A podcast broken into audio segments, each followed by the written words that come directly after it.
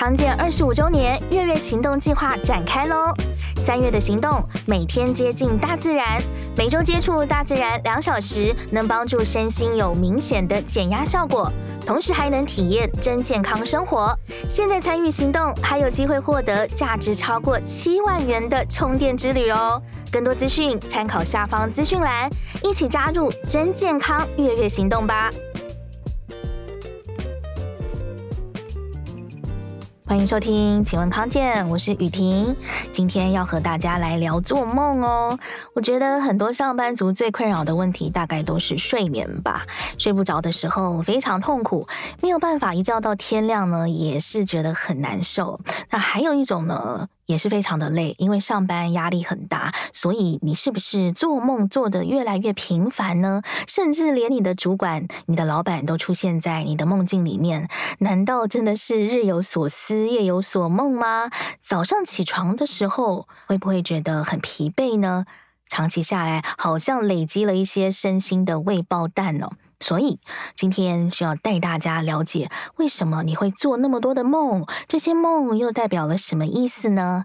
马上欢迎今天的来宾，好梦心理治疗所的吴家硕临床心理师，来欢迎家硕。Hello，各位听友，大家好，我是吴家硕临床心理师。啊，特别要聊一下这个好梦心理治疗所，因为我觉得这个名称听起来非常的特别。当然，你一听就听到有好梦，就知道这个心理治疗所是专注在睡眠这块领域。但是，为什么要特别取好梦这个名字呢？我们的治疗所叫好梦心理治疗所，的确像刚刚雨婷提到的，我们呃特别会处理这个跟睡眠有关的主题，所以我们治疗所的心理师都会有这种失眠的非药物治疗的专业。那我们当初在想名称的时候，也在想我们要处理睡眠，到底要怎么把它包装成更好的睡眠品质。那所以我们后来就取名叫好梦。好，所以第一个，当然大家睡觉一定有梦，但是这个梦要是好梦，就代表它要有个前提，你要制造好梦，你就要有白天好的心情、好的生活品质。好，所以这些好才会堆叠成呃，我觉得叫做素材。好，就像刚才说的，日有所思，夜有所梦。我们白天思考的所有东西，它都会成为素材。到了晚上的梦，会去做整理，把好的留下来，不要的丢掉。好，所以换句话说，如果我白天有制造更多好的元素，例如我有好的心情，我有好的生活品质，有好的工作环境，这些东西堆叠成更多好的内容，你晚上的梦就会反映出来。好，换句话说，如果你的梦比较多的焦虑，比较多的烦恼，你晚上梦就会反映出这些事情。嗯，好，真的是可以制造出好梦的吗？刚刚家硕有谈到这个关键词，制造好梦哦。待会我们可以再深入的了解一下。我我还有听过一个说法，叫做夫。梦对不对？嗯，没错，类似的概念，类似的概念。嗯，今天就要教大家怎么来收集制造好梦的材料。但是我自己真的刚刚讲到那个好梦，我很难判定我做的梦。嗯，是算好梦还是坏梦？因为我的梦就是很无聊的那种梦.大部分就是我有记得的，完完全全就是我白天 生活的延长而已。所以我是真的会梦到我老板，但是我真我真的要郑重澄清，不是噩梦.就是 并不是并不是担心他听到，是真的不是噩梦，因为我跟我老板相处就是和谐正常的，但是我晚上真的没有天天啦，就是有时候会梦到他，那真的就是白天的。白天的延续，啊所以它没有任何戏剧化，也没有任何幻想的 成分，就真的是白天的这个东西延续，哎，这样子是常见的吗？好，刚雨婷聊到。梦到老板或上班这件事情呢，呃，我们蛮多的个案跟我讲这件事情，然后他们有时候跟我开个玩笑，他们觉得很不公平，因为平常加班还有明显的加班费，哦、但是到了晚上做梦还梦到工作，哎、真的对，没有加班费，没有加班费，但是好像又在处理工作的事情呢，就觉得有点冤枉这样子。是在工作的时候，其实互动上算是很正常的，甚至是很好的气氛，那所以它是正常的，所以它延续到了你的梦，你的梦就会是。再重新整理这个过程，那把重要的资讯留着，例如它可能是以后你可能需要的记忆，好像长期记忆，它要把它保存下来，因为这个东西你是学到的技能。例如我们现在呃多了一种收听节目的方式是 Podcast，所以大家可能就开始学习这个技能。那所以关于这个录音的这些内容，它就要被你啊长期的保存下来。但不重要的讯息，例如你呃可能今天要去一个陌生的地方，你要怎么搭车，但是你知道这是你。唯一一次要这么搭车，它就不重要。所以在晚上的梦，它就会把这些资讯丢掉，把重要的资讯留下来。好，所以你的梦就会反映出你白天的这些记忆的片段。那换句话说，刚才雨婷也有提到，哎，你跟你的老板好相处是融洽的，所以晚上就不会有特别的。复杂的内容，但换句话说，如果听友们你的梦是跟老板有一些负面的互动，例如老板追着你跑，我常常在临床上很多人哦，晚上都是梦到老板在追你，哎呦，好恐怖！但这个东西在心理治疗里面，然后他会跑不动吗？他可能会跑不动，但是给分享一下哦，很多人会吓醒，嗯，因为他一被追，他就会一紧张就醒来，嗯，好，但。心理治疗会有一件事情，如果我们在谈特别针对梦这个主题，我们会叫解梦，或我们叫释梦，就解释你的梦。那对我们来讲，就代表这个东西，呃，很脏很。大的张力跟老板有很强的张力，所以他会追着你。但那个追，我们有时候会解释，可能不是老板在追你，是工作的进度在追你。嗯、但是梦有个特色，它会被浓缩，因为白天发生这么多事情，它要浓缩在一个梦，所以它有时候会被压缩。所以我们在解梦，有时候我会说，我们有点像解压缩，因为老板是你工作环境的一个部分，他可能辗转指派的工作给你，可是可能到了月底。你的时间很紧凑，又有呃同事或者是呃可能客户在追着你要一些文件，你把它合在一起了，所以快速的浓缩以后变成老板在追你，但其实不是嘛，是老板是你的上司，他指派了工作，工作给了对方，对方可能跟你要进度，所以你把它浓缩在一起了。好，那刚刚提到哦，怎么样孵梦或重塑这个梦？嗯，那我们就会去思考。那你有没有可能在白天把你的正面情绪多放一点？例如，我们也去同理老板，他之所以会要求你，可能有他的工作压力，不见得是针对你这个人，而是针对这个事情。所以我们在白天多了一些不同的思考角度，所以你到了晚上就有机会制造不同的元素。那还有一个做法哈，就是我们会制造。不同的可能，我常在智商，在帮大家重塑梦境，重新塑造这个梦境的时候，会跟大家讨论。例如，你是梦到被追，我们就去想被追是不是还有各种可能？因为就像我刚才说，很多人在梦里面被追就吓醒，但是你被追是追什么？我们就开始脑力激荡，有可能老板不是要给你某个任务，或者不是要追你追杀你，而是告诉你，哎，你的钱包掉了。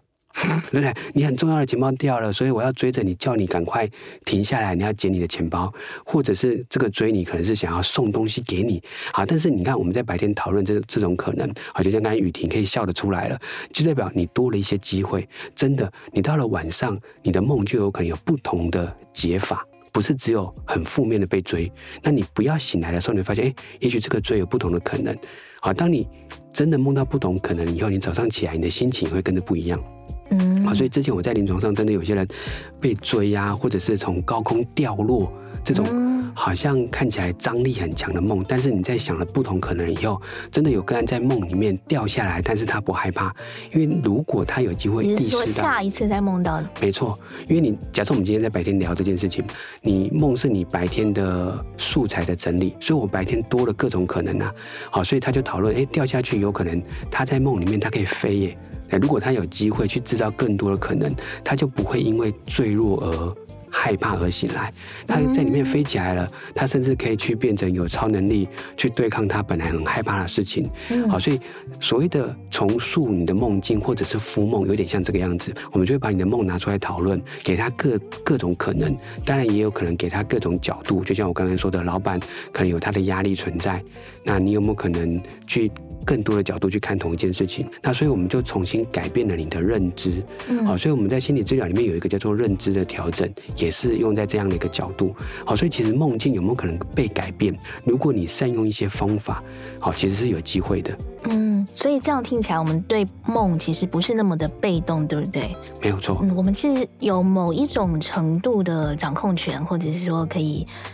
重塑它的方式不是那么被动的。对，讲到这个呃，主动分享一个很有很重要也很经典的睡眠实验哈，就是也可以请各位听友想想看哈，你小时候在尿床的时候，嗯，你梦到什么？马桶，马桶啊，对，这个我相信是可能百分之五十以上的人都有过尿床的经验。嗯，那去回忆，哎，尿床的梦，很多人说，哎，可能刚好梦到找马桶，嗯，那或者是梦到在大海里面，哎呀，啊，天哪！对，有没有梦过这样的？通常都是马桶。对，但有些人是梦到我在海里面，好像很自由自在。好，但是分享一下，它是相反的，不是你梦到马桶觉得很舒服就尿出来了，是你在现实生活已经尿出来了。因为小时候我们的大脑的抗利尿素还没有健全，抗利尿素就是你在睡着的时候会阻止尿液产生或者是排尿，那。小时候还没有这个这么强的功能，所以小时候本来就会尿床，尿床湿湿的感觉，你的裤裆、你的尿布、你的床垫湿湿的，那个湿湿的感觉被你带进去，影响了你的梦，嗯，所以你才会梦到在找马桶，你会梦到你在海里面。换句话说，这个实验怎么样被证实？所以睡眠医学有个实验，就是在我们知道你在做梦的时候，在你的脸上喷水，让你。感觉到湿湿的，这个时候你在做梦的阶段，我在你脸上喷水，把你叫醒，问你你刚刚梦到什么？结果有趣了哦，有非常高的比例回答他刚刚的梦跟水有关。那我们不可能控制到他的梦啊，但是我们在脸上洒水，他把这个湿湿的感觉带进去了他的梦。嗯，好，所以你说梦有没有可能被改变？从这个角度来讲是可能的。所以我们在你的环境制造一些元素，例如我刚才说洒水，甚至给你听某一些音乐，那些讯息是有机会被你带到梦的。好，那。分享一下啊，如果从医学的角度来讲，为什么它的逻辑比较是我们希望让你的睡眠连续？假设你尿床湿湿的，你真的尿到湿湿的，你有可能会因为这样醒来。但是如果你把这件事情解释成跟梦有关，你就会继续睡觉。哦，所以生理的自然的生理机制，对，对，它是保护你，因为你湿湿的感觉，你有可能就要醒来了，你就要整理你的环境，你就要完全醒来。但是如果你觉得啊、哦，我是梦到马桶了，我是梦到我在上厕所啊，只是梦，我就没有完全醒来。所以从生理的角度，它连续了你的睡眠，所以这是一个很有趣的逻辑哈。嗯。但但总而言之，外在的线索或者是这些记忆，其实是有机会。改变这个梦，好，那所以分享一下，不知道有没有听友看过一部电影是，呃，全面启动，好，英文叫 Inception。嗯，你会发现这个导演 Nolan 是我很喜欢的一个导演哦，因为他其实在导一部片之前，他做过非常多的功课。那他在导这个部片的时候，我之前看过他的采访，他真的问过很多睡眠的大师哦，是我们在教科书上都看得到的那些人。所以我相信他对于这个睡眠的一些理论是知道的。我相信他一定也知道这个在脸上洒水，你的梦会跟水有关。如果他有看过这部电影，里面有一些。些小小桥段哦，我这样讲应该没有破梗啊，因为里面 已经是在十年前的很多年前，它里面有一些造梦者，他造出了一个下大雨的梦境。嗯，为什么？因为他在尿急啊。哦，大家有没有记得有一个开车的人，他在造那个梦，因为他尿很急，所以他制造了一个下大雨的梦。所以这个其实我相信导演一定知道这些元素哦，所以他很多的坠落也都是掉到水里面，有没有？所以它里面的很多的画面都跟水有关。我相信他可能知道这个很经典的实验哦。那所以从这边是延伸，梦其实是有机会你找到一些管道，它可以被改变的，或者稍微被影响的，是有机会的。嗯，那那这样我会觉得说，如果梦我们是他有部分的掌控权，它是可以呃改变或影响。一方面，它又是我们的，就是等于说白天的状态的一些延续嘛。那如果是这样的话，有没有可能我们？既然我们可以改变梦，有没有可能反过来，通过我改变了这个梦，再回过头来影响到我个人平时的压力的程度，或者说心理情绪的平稳的程度，这样是有可能的吗？好，这个顺序其实有存在哦。好，所以先说白天的呃状态是有会影响到你的梦，所以当然第一个角度是我们先把白天的状态变得更好、更正面，嗯、那你的梦就会变得比较是好的梦。嗯，那这样这个顺序，白天的情绪稳定了，它就有可能产生一个好的循环。所以你这个人可能就会越来越好。那刚才主持人提到的是第二个角度，我让我的梦是被更正面的看待。嗯，所以你早上起来就会觉得，哎，至少我做了一个好像美梦，好，不会说连晚上做梦都是这种焦虑或担心的内容。所以你白天一起来的情绪状态是正面的，它就会连带你的行为跟你的心情。好，那这个东西我们牵扯到心理治疗的有一点是三元论，就是。你的想法，你怎么想？我们通常是走在最前面的。嗯，例如你早上起来，如果你觉得你整个睡觉过程中品质不是很好，因为我做了好多的噩梦，你的想法是觉得糟糕了。你的行为跟情绪，我们讲三元论，就是想法影响了行为跟情绪，所以你早上的行为一定会觉得啊，我无精打采，我没有活力。那你的情绪一定会跟着变得比较沮丧、负面。但是如果我们改变了这个想法，我早上起来，哎，做了一个美梦，我觉得这个代表我的呃整个想法是比较正面的，它就影响了你的行为跟情绪，所以你白天的行为就会变得比较嗯积极，比较活泼，你的情绪也会变得比较快乐。好，所以你说有时候心理智商，我们真的就是一直在聊天，但这个聊天的过程中，一部分也是找到想法。我再举个例子啊，有些人的想法比较是，例如他会觉得我一定会失败，嗯，我一定做不好，别人一定会嘲笑我，但是别人真的会嘲笑你吗？你真的会失败吗？不，不一定。但是你这么想。他就会信以为真，所以你就会产生相对应的行为跟情绪。嗯，所以有时候我们除了去修正你的行为，去改变你的情绪啊，例如甚至我们吃药让你开心，倒不如回到最源头你的想法。如果你相信自己，不见得一定会失败。例如你可能也不要要求这么完美。或者是你不要这么看待别人的观感啊，就是别人的一举一动，你就把它解读成嘲笑。你先把你的想法做改变。例如，我们等下来改变一个想法好了。我相信很多的人都会觉得我做好多的梦，嗯，觉得我自己都没有睡。啊，oh. 对，是不是很多？我我这个甚至是呃临床上真实的状况，嗯、因为我们有针对过失眠的人去询问他对于睡眠的想法，嗯，我们抓出来很多的想法，其中一个包含，我觉得我做好多的梦，我都没有睡。好，不得不说这个叫想法，因为你有没有真的没睡，需要做睡眠检查才知道啊。但是你觉得我好多的梦代表没有睡，你相信了这个想法，你的行为就会跟着这个想法走嘛，你就整天。没有力气啊，因为你没有睡，你整天的情绪就会觉得很糟糕。但是做梦等于没有睡，这个想法是错的哦。嗯，那如果我们回到睡眠医学的角度，睡眠的过程中有分四个阶段啊，顺序分别分别是这样：我们刚睡着的时候会进入到睡眠阶段一、二，它都叫浅睡。再来，我们会进入到睡眠阶段三，它叫深层睡眠。那我们的睡眠很有趣哦，它是这样一二三，理当越睡越深，但是他不会说接下来就深睡不行了，他会从三，嗯，好，大概一二三这个阶段呢，大概是半小时左右。从阶段一二三进入到深层睡眠，大概是第半小时。那接下来深睡可能每个人的长度不等啊，大概二十分钟到三十分钟。接下来好短，第一个深睡特别短，哎，不，第一个深睡也没有算短了哈，就是我们的深睡其实都没有那么长哦。好，那所以第一个深睡大概是三十分钟左右啊，大概会维持二三十分钟。好，那每个人又又有点见仁见智哈。那但是接下来就会从三再回到二，回到一。嗯，所以我们是越睡越深，又越睡越浅。好，那关键来了。做梦睡眠呢，是在一二三三二一以后才进入到第一个做梦，所以我们一个完整的睡眠循环其实是一二三三二一再进入一个梦，接下来再来一次一二三三二一再进一个梦，那一个循环大概哈是九十到一百二十分钟不等。好，那总而言之，一个晚上大概就会出现四到六个循环。我常形容这样很像一堂课。好，所以一堂课接着一堂课。好，那做梦那个阶段，我有时候把它形容成下课。嗯，所以你是呃一堂课的结束才下一个课，然后接下来再一个新的一堂课，我们课程都这样安排。所以你如果出现下课，代表什么？你已经上过课啦。哦，逻辑是这样的嘞。嗯，那睡眠也是这样。我发现我在做梦，先提醒自己，你已经。睡过一轮了，你已经睡过觉了，嗯、甚至经历过了浅睡、深睡。所以，如果从这个正确的睡眠医学的角度，那如果你不是很确定，你甚至可以去做一个睡眠检查，他会告诉你你的整个晚上睡觉长这个样子。那但是每个人长长短短，有些个别差异，但是逻辑都一定是经历过了一轮的睡眠才会到这个做梦。所以各位听友就可以有一个新的想法哦，原来我有做梦，代表我有睡觉。哎，这个是不是想法的改变？所以当你早上起来，甚至半夜，我之前都开玩笑跟各位听友讲说，哎，跟各位我的个案或者是演讲的受众说，你半夜如果发现你在做梦，先给自己个爱的鼓励，甚至你可以打个卡，说，哎，我刚刚有做梦，先提醒自己我是有睡着的。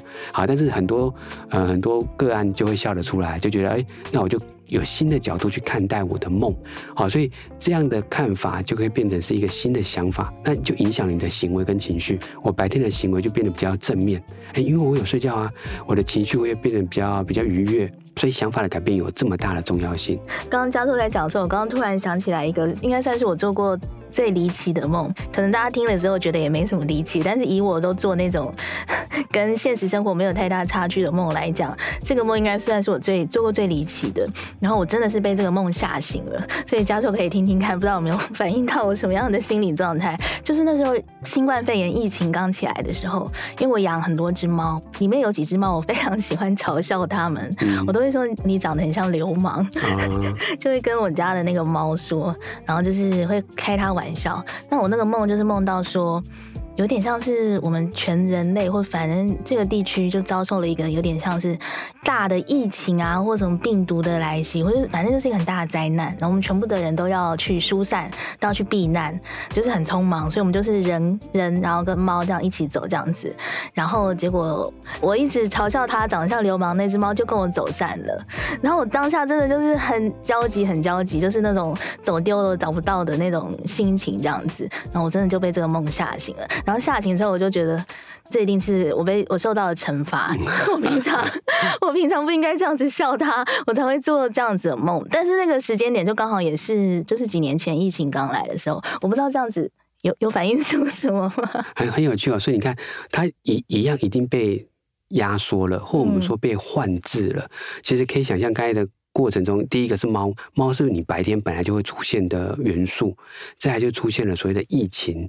好，那疫情本来就像这个梦一样，它可能会有一些呃病毒的散播。好，那但是疫情本来在那个时候就带来了一些分离。好，有些人可能会因为疫情而焦虑，甚至可能因为疫情那时候可能担心死亡率。好，所以我觉得那个东西都。变成梦境，所以你跟你的猫分开了，嗯，这个也是跟疫情有关的情绪，但是它就变成被解释成好像分开。好，但是我觉得你说那个这个猫，你本来本来嘲笑了它，好，那这个嘲笑，我觉得你当当然也会好奇它的心情怎么去看待。好，但是它可能就成为那个很重要的。梦境的一个部分，但是因为梦本来就浓缩了白天你对于疫情可能导致的这种分离，所以我觉得它把它包在一起，所以我觉得它一定都跟你的白天的情绪有关。就像刚刚雨婷你说的，如果我们看待这个梦啊，了解它是这样发生的，但是梦里面可能。也代表你很舍不得，因为这样而醒来。所以我说，有时候我们要去白天回到这个人怎么去看待这件事情。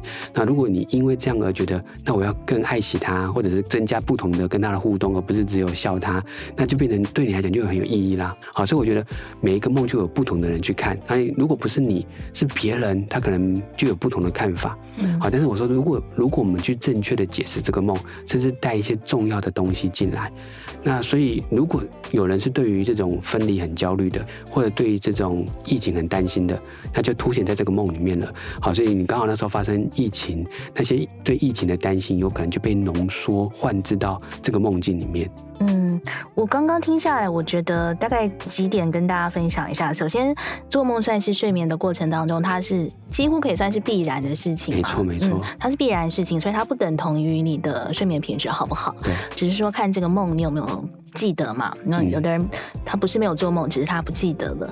那另外梦的部分，我觉得我们至少差不多有算是有两个可以稍微控制的主控权。一个主控权是其实让你白天的心情好，让他有好的素材。所以晚上可能比较容易产生我们所谓的好梦，对，好，这是一个主控权。另外一个主控权，我觉得更重要的是，不管你做了什么梦，不管他的你梦到的内容是什么，这个主控权在于说你怎么去解释它，你怎么去解释它，影响了你怎么看这个梦，你怎么看这个梦之后，更影响了你做完这个梦之后白天的行为或是情绪或认知嘛，对不对？对，所以我觉得雨婷这个整理很好，她等于是把梦的前跟后都做了一个很好的。呃，准备跟解释，好，就是我们可以慢慢的准备制造一个好梦。那这个梦完成了以后，不管它的内容是好或不好，我们怎么去看待它又很重要。嗯，好，那我们再回到刚才雨婷说的第一个哦，呃，的确，梦是正常的比例，甚至一个成人大概会有百分之十八到二十五左右哈，不同研究结果不太一样，但是都有这么高的比例在做梦。好，但是关键来了，有些人不知道。嗯，或不觉得好，所以你去问某一些人，哎、欸，你昨天晚上有没有做梦？有些人会觉得我没有。不过，如果就医学的角度来讲，不是没有，是他没有发现。嗯，好，那很多人觉得我做好多的梦，觉得好累。我相信各位听友可能可以思考一下这个问题，是不是这么觉得呢？好，那这个想法很有趣，他对了一半，也代表他有可能是错的。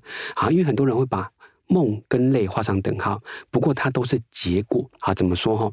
如果有些人觉得都没有做梦，我们会先恭喜他，因为你睡得还不错，甚至几乎一觉到天亮，嗯、所以你没有醒来，没有发现你的梦。好，但反过来，有些人觉得我的梦好多。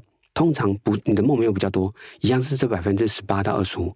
可是为什么觉得多？关键来了，你常常醒来，嗯、常常醒来，当然有很多原因，可能跟最近刚好天气比较冷，所以半夜比较容易冷醒，或者是跟隔天有压力，比较要比较早起来，所以你焦虑，或者跟你的环境有关，哦。周围有人在打呼，或者是有些声音的干扰。好，但不管任何原因，你常常醒来，就几率上来讲，你常常醒来就有机会常常发现你的梦。因为梦是一个晚上会出现四到五次的循环嘛，所以你常常醒来才才常常发现你的梦。所以梦不是真的比较多。好，那关键来了，常常醒来，所以你睡眠没有连续，所以你才会觉得累。好，所以我们合理的解释梦跟累了，它不是因果关系，它都是结果。我很容易醒来，所以发现了我的梦；我很容易醒来，所以让我觉得累。好，所以治疗的重点不是要让你。把梦变不见，或者是要让你把心情做什么样的改善，或你的疲累做怎么样的调整，而是回到源头，怎么样处理你一直醒来的这个状况。我分享一下，很多个案会跟我说：“哎，教授啊，跟你谈一谈，我的睡眠好了，但是我的梦也不见了。” 啊，他他他他甚至蛮喜欢的梦，那我就会解释，你的梦不是不见，是你没有发现它。好，因为你睡得很好了，好对，你一觉到天亮了，所以它有点有趣哦。对，我们在临床上发现，有些人会甚至带着小抱怨说：“哎，我我都忘记做梦的感觉了。”好，但是因为他以以前觉得梦很有创意，梦很精彩，好，那所以这个是我觉得有点为难啊，就是因为我们治疗好你的睡眠连续了，你就不会醒来，当然就不会发现你的梦。嗯，反正我预估有一个个案呢，他是还是很想做梦，我就说，那你可以做一个方法，你还是睡得不错了，但是你偶尔想做梦，你就定闹钟，闹钟可能每一到两个小时稍微的醒来一下，你去感觉那时候有没有做梦，因为你醒来你反正很快可以再睡着嘛，好，那但是你就有机会去。感受一下你这个梦，好，所以有点是我们制造了你的醒来次数，好，所以这也是一个比较有趣的可能啊。但是很多人可能当然是希望，如果可以一觉到天亮，当然是最好嘛。嗯，我觉得刚刚有讲到一个蛮重要的关键是，其实有蛮多人他是喜欢做梦的哦，因为他会觉得他在梦里面可能可以享受到一些天马行空的情节啊，或是一些很创意的东西，所以可能对他们来讲，呃，梦真的是有某一种程度的可以算是功用吧。讲到功用的话。我就想到有一些作家跟我分享过说。他说他写的东西真的都是他梦到的，然后他就是醒来之后，好几本书都是这样写出来的。我相信大家一定也有听过，可能一些作曲家啊，或是音乐家，他们真的也说他就是梦到的，他他梦到这些旋律啊，梦到这些歌词，然后醒来之后赶快写下来。所以对这些创作者来说，梦可能真的也有实际的功用，梦真的是有办法成为我们一个我不知道一个灵感的来源吗？一个创作的领域吗？对，哎，你刚刚说的这个状况刚好。就是我刚才说，有些人很喜欢做梦，我的个案也甚至希望睡得好以后还是保留梦。他刚好就是做艺术创作的人，对，真的有，对不对？对，那这个东西我觉得很有趣哦。的确，因为梦是整理了白天的素材，所以这些作曲家或者这些从事创作的人，他其实在晚上的梦会帮他把这些白天所有的东西做整理，所以甚至有机会突破他本来的思考路径啊。例如，他有机会把他原本的。创作跟他生活的一些片段，例如他可能梦到的是跟一些不同的旋律有关，但那些旋律可能来自于他白天听到的某种。交通工具，但是那个东西在他白天还是出现，但是他没有机会去把那些声音做连接。但是到了晚上的梦，因为梦是把所有东西做压缩配对，所以他就有可能整理出很多不同的想法。好，那不过我常提醒这些创作者哈，你也不用这么担心，因为其实这些都是你的一个部分，你只是透过梦去做整理，但是你还是拥有这些能力。嗯，好，那只是你可能需要在梦里面去发掘它。好，但是如果你没有机会，在梦里面醒来，其实你白天还是有机会整理出来的。啊，所以我说这个本来就是你的能力，好，那只是梦可能更有创意而已，好，所以的确梦是很有创意的内容，好，所以这些创作者他透过晚上的梦境，好，可能会有更多的发现，好，我觉得是合理的，好，那我常开玩笑，像另外一种职业，警察，或我们在有时候在影集上面看到办案，啊，晚上有那个亡灵。对对，对，来是要讲这个吗？也也这这是一个，就有点像托梦。对，托梦，嗯，对，或者他因为一个一个睡眠，他就找到了办案的解答。对啊。那其实如果从医学的角度来讲，其实这都是你本来就有的想法。啊。好，就是你可能呃，在这个案件里面，你可能知道某些人离开，那你就在想，哎，这个案件里面又有什么样的角度可以去突破？但他把它混在一起，嗯、那个案件里面可能离开的人，他变成是托梦的角色，但其实这本来就是你。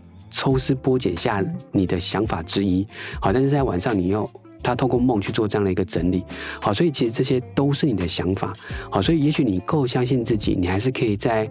白天独立的把这些想法创作表现出来，不见得一定要透过梦啦。好，但是如果在做梦，但是你又没有破坏你的睡眠阶段，你还是睡得很好，那你偶尔可以感受到这些梦带来的正面效果。那就像我们刚刚说的，我们就正面的去解释这个梦，也许就不会那么害怕了。好，所以的确有些创作者或者这些这种办案高手，他有可能可以透过这些很有趣的梦，达到一个某个更好的一个阶段，是也有可能的。嗯，或者应该说换一个角度思考了。如果说你少了一个企划案，或者是写呃写文章，或者是作曲，或者是 anyway 要破案的时候，迟迟找不到破口，迟迟没有新的创意的时候，那干脆去睡觉好了。对，干脆去睡觉。干脆去睡觉，搞不好你会做了一个了不得的梦。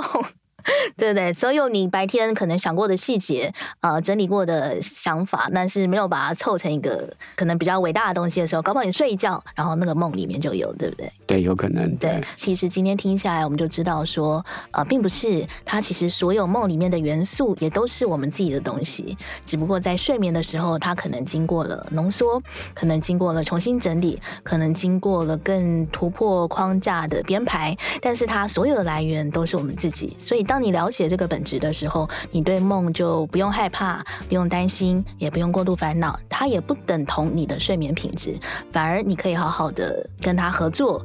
用它来重新诠释、解释自己的心情，甚至用它来帮自己创作，对不对？佳硕最后有没有再几句话想要提醒大家？